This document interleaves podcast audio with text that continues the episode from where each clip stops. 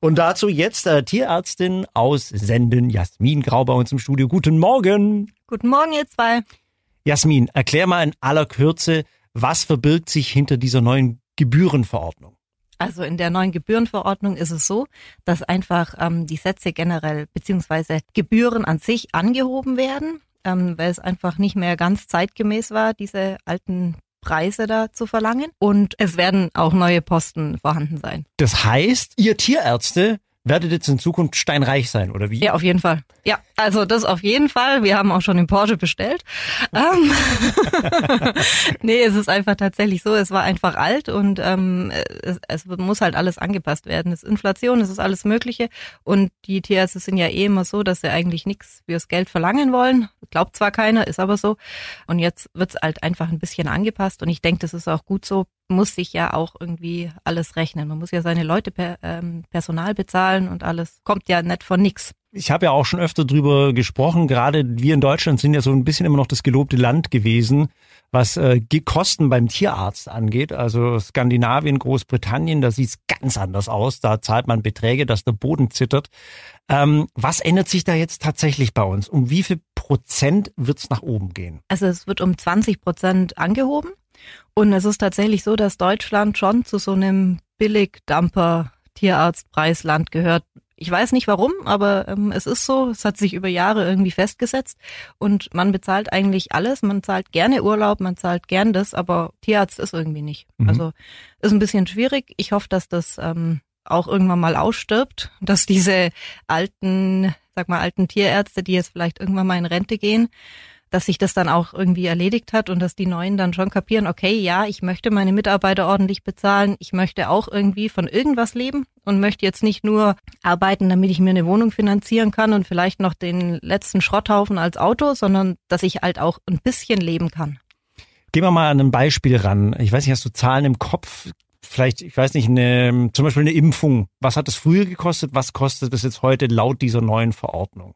Ah, das ist generell schwierig zum sagen. Ähm, ich weiß es jetzt nicht genau, aber es ist einfach generell vom eins bis dreifachen Satz. Das bleibt ja so, dass man darin abrechnen kann und es wird einfach alles um 20 Prozent angehoben.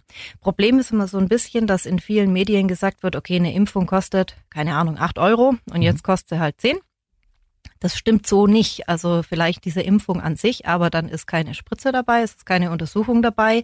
Ähm, das gleiche ist mit Kastrationen. Wenn da wilde Preise in der Gegend rumschwirren, wo man sagt, okay, kostet keine Ahnung 40 Euro, ja, vielleicht schon, aber ähm, es ist halt der Postenkastration, es ist keine Untersuchung, es ist keine Narkose, es ist kein Schmerzmittel, es ist ähm, nichts dabei und irgendwie Backstein dann irgendwie draufschlagen ist vielleicht auch nichts. Habe ich gehört, nicht so ganz tierfreundlich. Was sind denn so besonders ähm, hohe Posten oder besonders äh, schwerwiegende Dinge beim Tierarzt, die besonders viel kosten? Mm, also generell, wenn man halt Diagnostik betreiben muss, ähm, das ist jetzt egal, ob das Blutuntersuchung, Ultraschall oder sonstiges ist. Klar, CT ist immer super teuer, also, ähm, aber es kommt eigentlich immer auf den Fall drauf an und man kann halt schon schnell, wenn es jetzt nicht sehr, sehr eindeutig ist und man sofort sagt, okay, das muss es sein, was anderes kommt gar nicht in Frage, kann man halt schon, äh, schon recht schnell bei einem ordentlichen Preis äh, sein. Und ähm, da ist es vielleicht dann nicht so schlecht, wenn man es dann so macht wie die Länder, die du vorher schon genannt hast. Da haben sehr, sehr viele einfach Tierversicherungen gibt's ja bei uns jetzt auch, die Tierversicherung. Ich habe eine, zum Beispiel ich persönlich jetzt für meinen Hund, eine reine OP-Versicherung, also die nur eingreift im Fall einer Operation. Jetzt mal aus deiner Sicht gesprochen, reicht das, so eine Versicherung, oder würdest du jetzt sagen, mh, hm, Leute, vielleicht doch ein bisschen tiefer in die Tasche greifen? Was würdest du sagen? Also das kommt tatsächlich immer ein bisschen drauf an, was man auch ähm, monatlich stemmen kann. Eine reine OP-Versicherung ist sicher eine sehr gute Idee, weil OPs sind generell teuer einfach. Ähm, aber es gibt natürlich auch andere Fälle, wie es, keine Ahnung, Katze hat, äh, frisst nicht und hat eine Bauchspeicheldrüsenentzündung. Dauert, bis das vielleicht wieder wird, dann ist man da auch ganz schnell bei paar hundert Euro. Also auch Richtung 1000 Euro gerne. Und ähm, das wird dann halt nicht übernommen. Also da muss man einfach ein bisschen gucken, okay, ähm, Versicherung super, aber vielleicht dann trotzdem noch ein bisschen was auf die Seite legen ähm, oder dann halt irgendwie gucken, was habe ich denn für ein Tier, welche Rasse ist es vielleicht auch, für was ist es gefährdet, äh, ist es ein Freigänger oder nicht. Freigängerkatzen ver äh, verletzen sich deutlich häufiger wie reine Wohnungskatzen. Da gibt's halt keine Autos in der Wohnung. Also da muss man vielleicht ein bisschen abwägen, was man hat, aber eine Versicherung ist auf jeden Fall eine sehr gute Idee. Ja. Wenn ich kenne ja bei uns auch, wenn die Katzen, wir haben drei Hofkatzen bei uns und die hauen sich, glaube ich, täglich. Ja, manche gefühlt, ja. Das ist echt brutal. Was die sich antun, das, das geht auf keine Kuhhaut. Ja. Katzen sind da echt ich sag's immer wieder, die sind manchmal ein bisschen doof, was das angeht. Kann, ja, die hauen einfach drauf. Die hauen wirklich einfach ja. drauf und die kennen da auch keine Gnade. Nee. ähm, ja, also du hast es gerade gesagt, also Versicherung, hm, ja, macht schon Sinn. Die, die schießen ja auch gerade wie Pilze aus dem Boden. Gell? Ja, ist wahnsinnig. Also es gibt sehr, sehr viele neue Versicherungen. Also ich würde auch immer mehrere Angebote einholen, ähm, dass man einfach sehen kann, okay, wer bietet was. Ist ein bisschen äh, schwierig, da durchzusteigen, glaube ich, aber am Ende ist es vielleicht nicht schlecht, wenn man sich mal die Mühe macht. Mhm. Oft sind da ja so kleine Fallen oft drin, gell, mit, äh, du hast vorhin auch in unserem Vorgespräch das ja gesagt, dass da so manche so, so Deckelungen drin sind, die gehen dann nur bis zu einem bestimmten Betrag zum Beispiel. Ja, also ähm, oft sind Rassen oder so ausgeschlossen, muss man halt gucken. Ähm, ja, aber oft ist es auch wirklich so, dass schon eine Deckelung bei irgendwie 600 Euro oder so angesetzt ist. Das ist dann natürlich schwierig, weil ähm, bei 600 Euro ist man halt oft schnell. Wenn was ist, ist das nicht viel. Das wird nicht lange reichen. Also ich würde schon dann was nehmen ohne Deckelung oder eben eine deutlich höhere. Mhm. Ähm, insgesamt gesehen, diese Gebührenverordnung, wie findest du das jetzt persönlich, also als aus Sicht einer Tierärztin? Ist das jetzt was Gutes oder eher was Schlechtes? Also ich finde es auf jeden Fall gut, weil ähm, man möchte auch aus diesem Billigpreissegment da irgendwie raus, ja. Und das fängt ja wirklich schon an. Ich möchte meine Arbeiter ordentlich bezahlen, ich möchte gescheite Geräte da haben. Ähm, es ist ja so, irgendwie verlangt ja jeder Patientenbesitzer, okay, die sollen Ultraschall haben, die sollen Röntgen haben, die sollen am besten noch ein Inhouse-Labor, also für Blutuntersuchungen haben. Eigentlich soll alles da sein, soll auch alles bitte können, ähm, aber kosten darf es halt nichts. Und das ist halt, äh, das geht nicht auf. Mhm. Also von daher finde ich das schon gut und ich finde auch, die Ärzte haben ja wirklich oft diese Motivation, dass sie was machen wollen und ähm, sind auch dazu bereit, ja wirklich äh, viel zu geben auch. Aber es muss sich halt am Ende des Tages rechnen. Du kannst nicht nur alles haben und im Kreis laufen und ähm, dann aber deinen Mitarbeitern nichts geben. Du selber kannst nicht irgendwie rumkraxeln. Das äh, funktioniert auf Dauer nicht. Ich weiß nicht genau, wie es früher funktioniert hat, dass diese Billigpreise überhaupt äh, zustande kommen konnten. Ich will es, glaube auch gar nicht wissen. Vielleicht stand da irgendwie ein Kästchen am Ausgang, wo es geheißen hat, bitte Spende oder ich weiß es nicht. Ähm, aber ich finde es gut, dass das jetzt einfach mal so in die richtige Richtung geht und vielleicht kriegt man dann ja auch wieder dieses Notdienstproblem in den Griff, ja. Also das Notdienstproblem, genau, das äh, ist ja auch logischerweise davon betroffen. dass die Preise werden jetzt auch entsprechend ansteigen noch zusätzlich.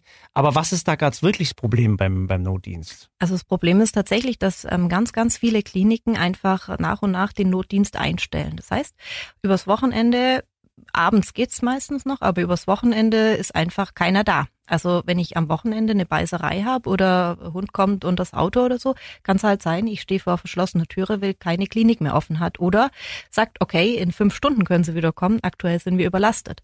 Weil halt A, ähm, kommen sehr, sehr viele Leute in Notdienst, wo einfach nicht in Notdienst gehören, immer noch, auch wenn es teuer ist. Dann schimpft man zwar schön über die Preise, dass es teuer ist im Notdienst, aber ich war zwei Wochen davor nicht in der Lage, mit meinem Hund, der Durchfall hat, zum Tierarzt zu gehen. Hm. Also das ist auch irgendwie so eine Krux. Dadurch sind die halt sehr, sehr voll. Und ähm, dann ist es einfach so, dann haben die halt oft keine Zeit für was anderes. Die selektieren schon ja, ähm, aber ich, wir machen ja selber auch Notdienst und da kommen einfach Fälle, da kriegst du das Kotzen auf gut Deutsch, ja. Da die Katze stirbt seit zwei Wochen und ähm, dann sagst du, ja, Samstagabend äh, um elf fällt's dann ein, dass sie eigentlich stirbt und dann möchte sie eingeschläfert werden und dann sagst du, ja gut, okay, ja, wir müssen einschläfern, weil die ist ja mehr tot als sonst was. Und dann hast an der Tür die Diskussion, warum das so teuer ist und wenn du dann noch zur Antwort bekommst, ja gut, aber dann hätte ich ja heute Morgen zu meinem Tierarzt gehen können, dann ist durch. Also dann habe ich äh, echt ein Problem irgendwie.